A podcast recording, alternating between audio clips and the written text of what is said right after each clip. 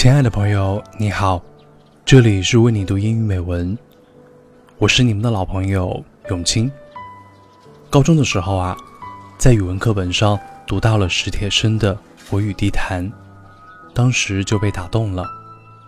多年以后，我来到北京，终于有机会到地坛去看一看。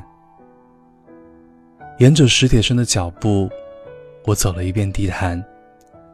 想象着当年史铁生可能就在我站着的位置思考人生。地坛始建于公元一五三零年，是明清两朝皇帝祭祀地神的场所。四百多年后，一位年轻气盛却双腿残废的小伙子，摇着轮椅来到这里，写下了这篇文章。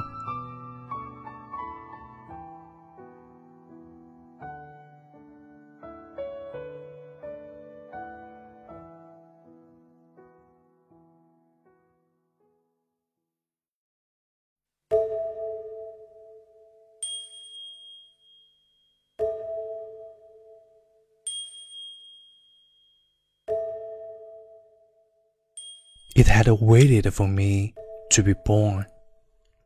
And then it had waited for me to be suddenly crippled in both legs during my wildly ambitious youth. In those 400 years, it had been denuded of the colored glazes on the eaves of its old temple. The glorious vermilion of its gates and walls had faded. The high walls had collapsed. Pieces of jade inlaid into the pillars had loosened and scattered. Yet old dark green cypress trees surrounding the altar had become more and more serene. And everywhere reeds and vines flourished with abundance. It was about the right time for me to come here. When the park was finally ready for me, a man at loose ends. I maneuvered my wheelchair into the park for the first time. The sun, on its ancient, unchanged path, was just growing bigger and redder in the still rays of light suffusing the park. It was easy for a person to see the time, and easy to see his own shadow. Beginning with that afternoon when I happened to go to this park. I've never been away from it for long. I understood at once why it was there. As I said in one story, in a densely populated city, it's as if God painstakingly arranged for a place as serene as this.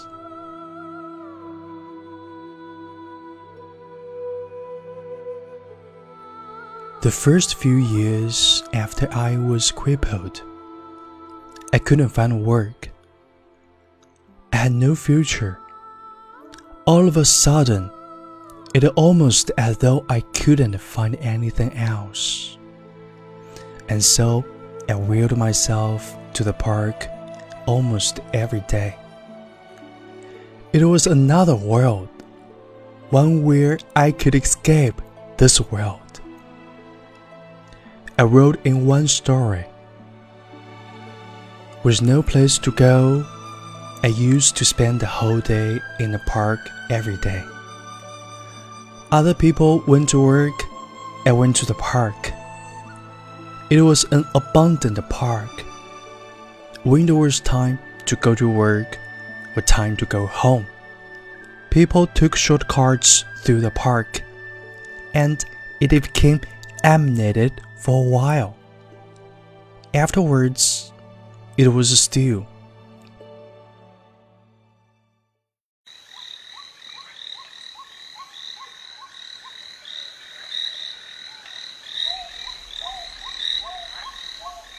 In the dazzling golden sunlight. The park's wall provided shade. I wheeled myself over there, put the back of the wheelchair down, and either sitting or lying down, I read or thought. I would break off a cypress twig and drive away the insects who didn't know any better than I did why they had been born in this world. A bee, like a tiny piece of mist, hung on in mid-air. An ant was deep in thought, its head wagging and its antique quivering. And then, all of a sudden, it must have come up with the right answer, for it turned back and scudded off. The ladybug climbed around wearily, stopped to pray for a while, and then, flapping its wings, suddenly soared to the sky. On the tree trunk, there was one cicada, as lonely as an empty room. Dew rolled around on the leaves of weeds, and then coalesced, weighing the leaves down until they broke into thousands of rays of golden light. The whole park was astir with the sound of weeds, bushes, and trees growing, or shattering ceaselessly. This was all true. The park was a wasteland, but far from going downhill.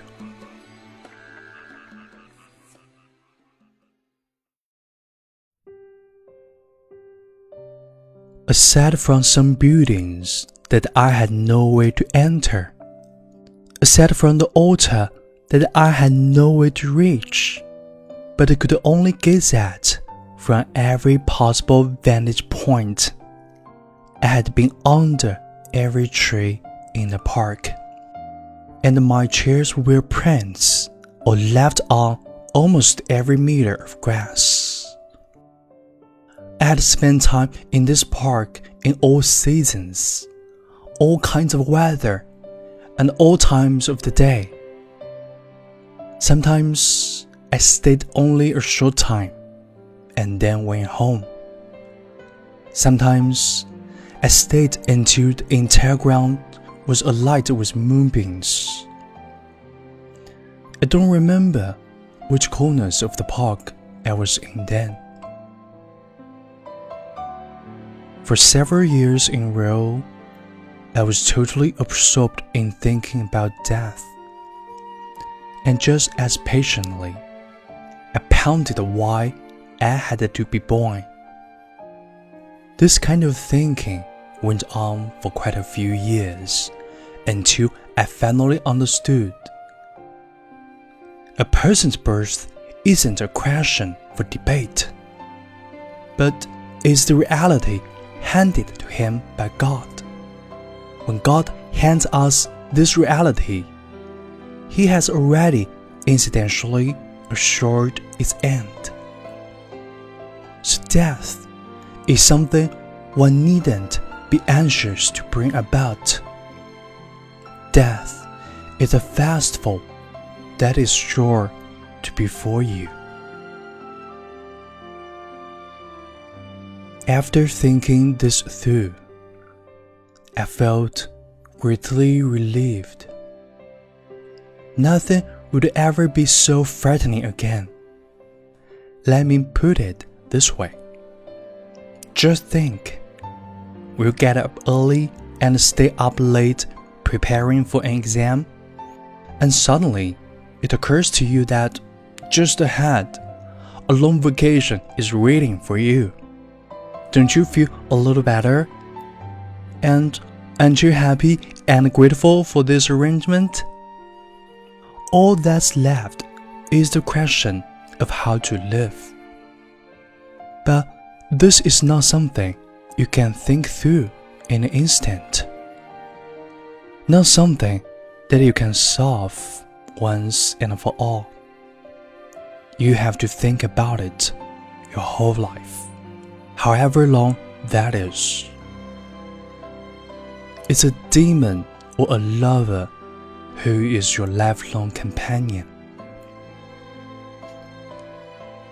And so, for 15 years, I had to go to this old park, go under the old trees, or next to the neglected weeds, or beside the dilapidated walls, sit in silence or think blankly, break through the feelings of chaotic disarray that are all around me, and peep at my soul. In 15 years, people who didn't understand this old park had wantonly altered some of its design and structure. Fortunately, there were some things that no one could change about it.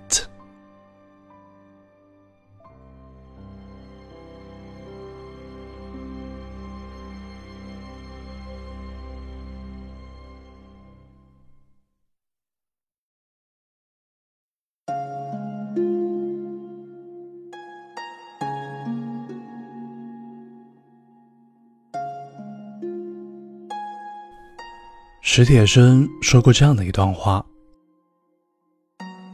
四肢健全的时候，抱怨周围环境如何糟糕；突然瘫痪了，坐在轮椅上，怀念当初可以行走、可以奔跑的日子，才知道那时候多么阳光灿烂。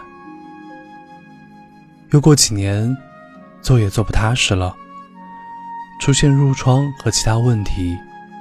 怀念前两年可以安稳坐着的日子，风清日朗。又过几年，得了尿毒症。这时觉得褥疮也还算好的，开始不断的透析了，一天当中没有痛苦的时间越来越少，才知道尿毒症初期也不是那么糟糕。所以啊，生命中永远有一个更。为什么不去珍惜现在呢？